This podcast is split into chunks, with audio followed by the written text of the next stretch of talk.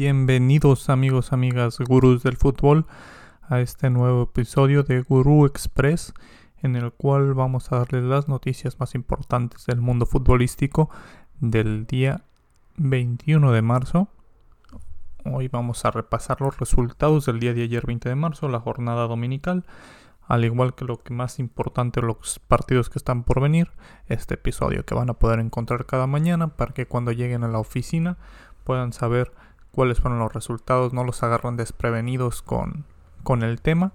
Así que comenzamos, vamos a, vamos a iniciar el episodio del día de ayer. Comentábamos que se estaba jugando el Mónaco ante París Saint Germain. El Mónaco terminó goleando 3 por 0 al París en, en este duelo correspondiente a la fecha 29 de la liga francesa. Mbappé sale molesto según la prensa francesa. Mbappé tuvo disgusto con sus compañeros. El París está vuelto un lío. Lionel Messi no entró en la convocatoria. Hay problemas en París.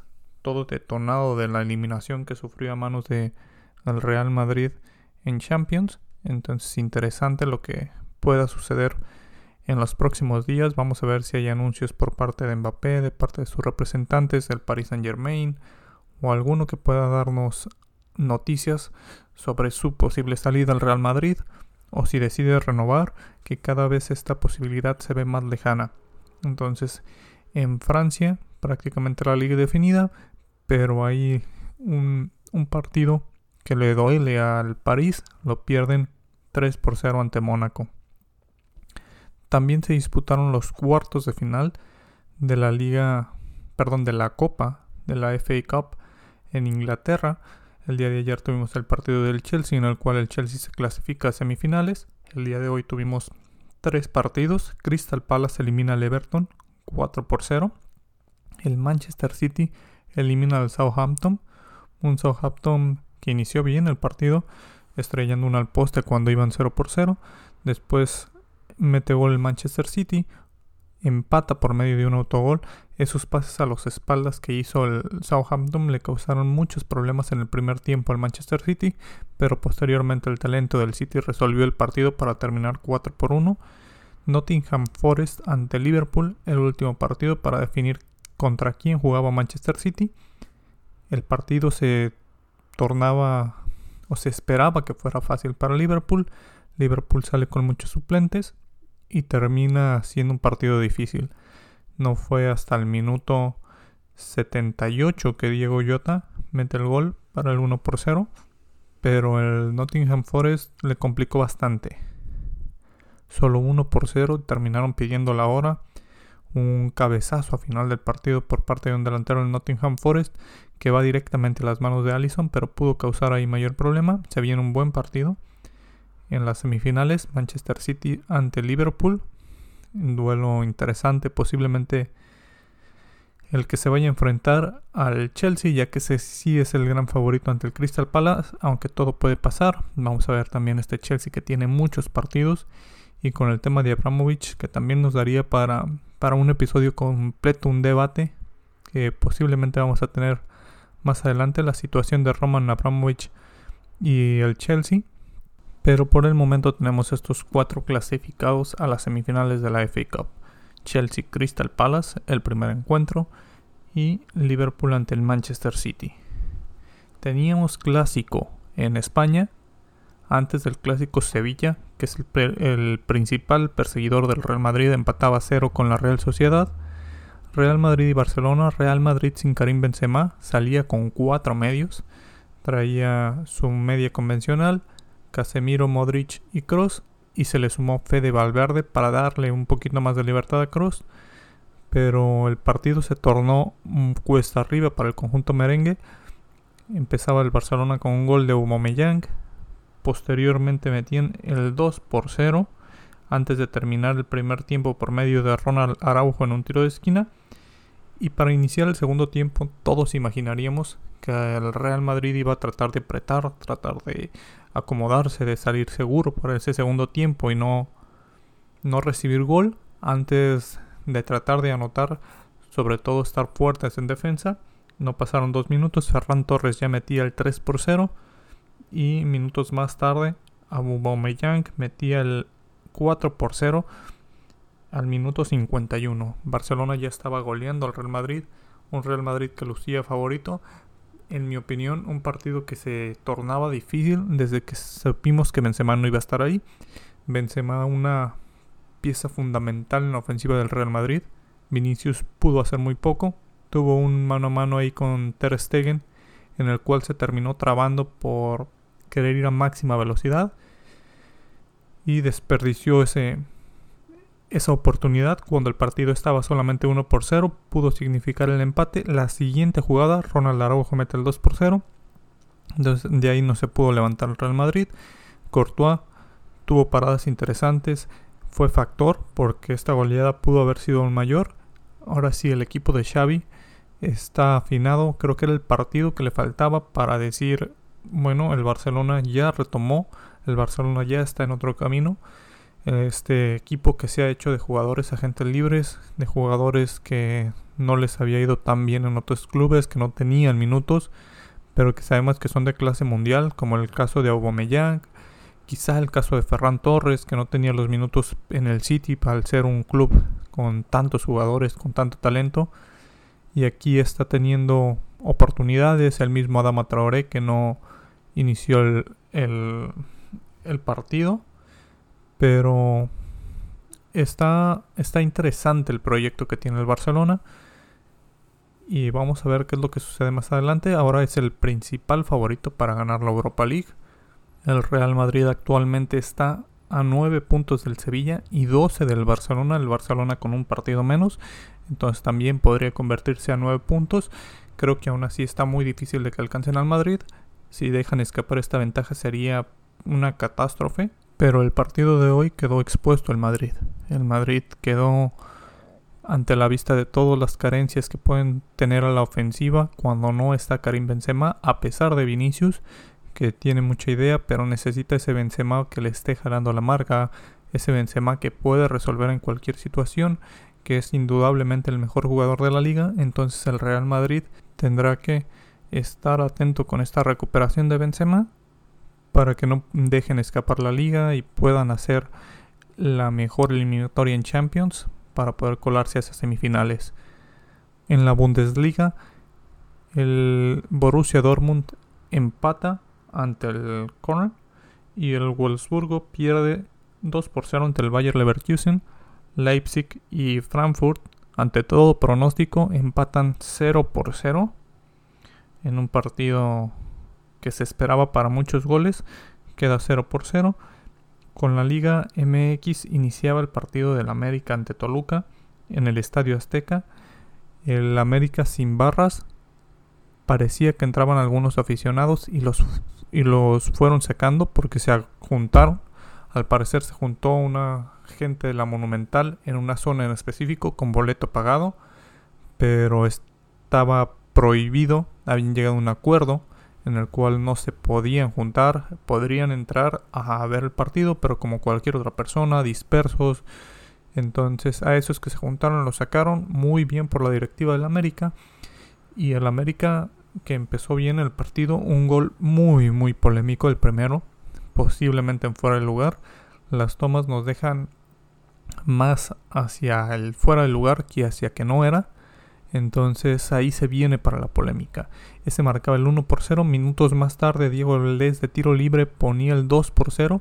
Y Cendejas al 17 ponía el 3 por 0. El América ganaba con jerarquía y con un empujoncito del árbitro. Pero a un Toluca que no tenía idea. El primer gol fue a causa del árbitro, pero un Toluca sin idea un Toluca que no parecía, que no se le veían ganas de jugar, un Toluca que no, no se le ve por dónde, y este América que tuvo una mejoría desde la salida de Santiago Solari, creo que tuvo el partido que necesitaba, lo tuvo en casa, ganando contundentemente, se le dieron las cosas, metió goles, entonces un buen partido para el Club América, que ahora ya se mete de lleno en la pelea por estar entre, entre los primeros 12 que a pesar de hacer una pésima mitad de torneo, pues ahora tiene posibilidades de calificar y ahora este América enrachado de la mitad de torneo hacia adelante puede entrar con una buena inercia y ser un candidato serio, porque no deja de ser un equipo que levanta una gran afición con una plantilla buena.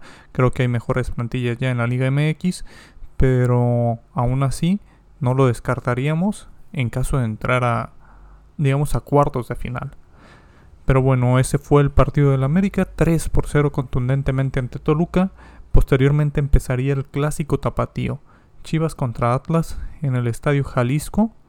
Un partido con una entrada pobre a comparación de las que veíamos en los últimos clásicos. Totalmente entendible. La afición está asustada en México por lo que sucedió entre Atlas y Querétaro. Y muy pocas familias en el estadio. Aún así hubo iniciativas para llevar a niños de fundaciones, de tratar de, de ser inclusivos en las tribunas de los estadios, pero creo que no se metió la gente que esperaban en el clásico tapatío, que inició tranquilo el primer tiempo. Al final del primer tiempo un conato de bronca en el cual se van expulsados dos jugadores, uno por cada bando, Miguel Ponce y Ian Torres por parte del Atlas. Antes de eso, el, arbitraje se le, se le cae el partido.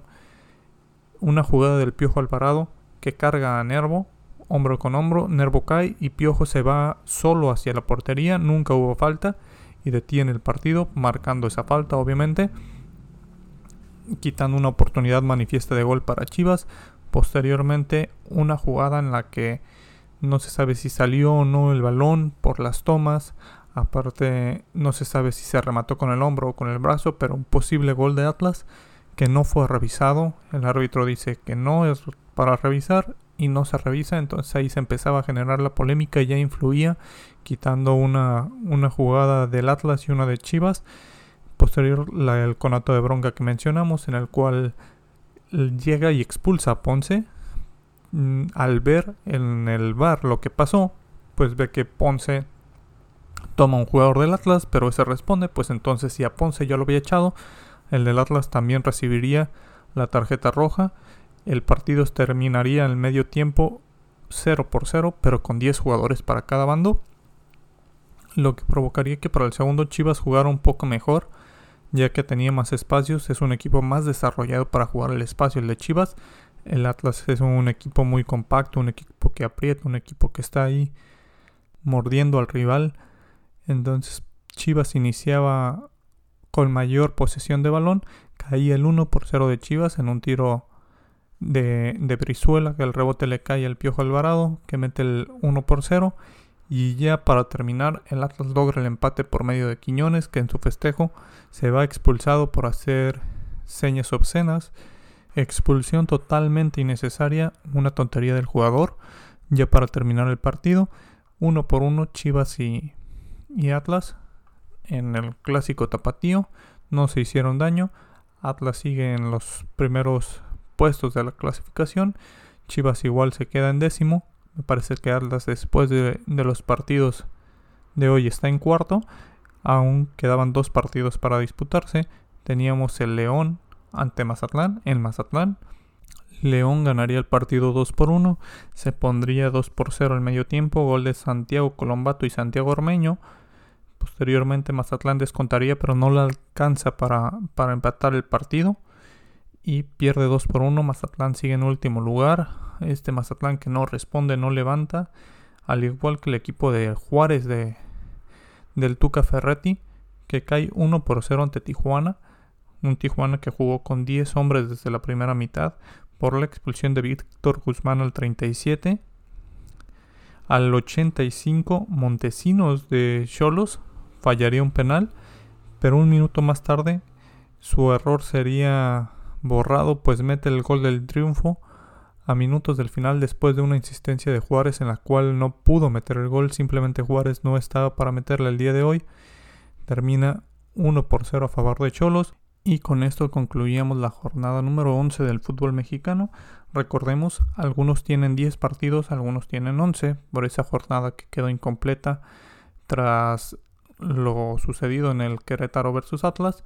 Por el momento Pachuca está de líder con 10 partidos, 25 puntos, seguido por Tigres con 23 puntos también en 10 partidos. Puebla y Atlas tienen 11 partidos, Puebla en tercer lugar, Atlas en cuarto, son los clasificados. Y después tenemos a León, Cruz Azul, Monterrey, Necaxa, Tijuana, Chivas, Toluca y Santos. En del lugar número 13 al 18, aquellos que no alcanzarían ni siquiera repesca en este momento serían Pumas, Querétaro, América, San Luis, Juárez y Mazatlán. América que subió al lugar número 15 después de la victoria de hoy, suma 10 unidades, pero ya está a 2 de Santos, que es el lugar número 12, a 2 de la clasificación en América. Vamos a ver qué es lo que sucede. Recordemos es fecha FIFA, entonces no veremos fútbol hasta el mes de abril. Ya en la, en la semana estaremos revisando el calendario de las eliminatorias que tenemos este esta semana México juega ante Estados Unidos, un partido bravo en el Azteca para este jueves. Para el día de mañana ya no tenemos ligas interesantes en, en cuestión europea. En México tenemos la liga femenil que tendrá partidos a partir de las 12 del día. Tendremos 7 partidos diferentes, entonces a echarle un ojo a la liga femenil. Se encuentran buenos partidos, está subiendo el nivel de esta liga. Hay que prestarle atención a las jugadoras mexicanas y extranjeras que militan en esta liga. Por el momento es todo, gurús. Este es Gurú Express. Les comparto las noticias más importantes del día. Vamos a estar revisando día a día lo que hay que saber en materia de fútbol. Entonces nos veremos mañana. Recuerden seguirnos en todas las redes sociales. Nos vemos.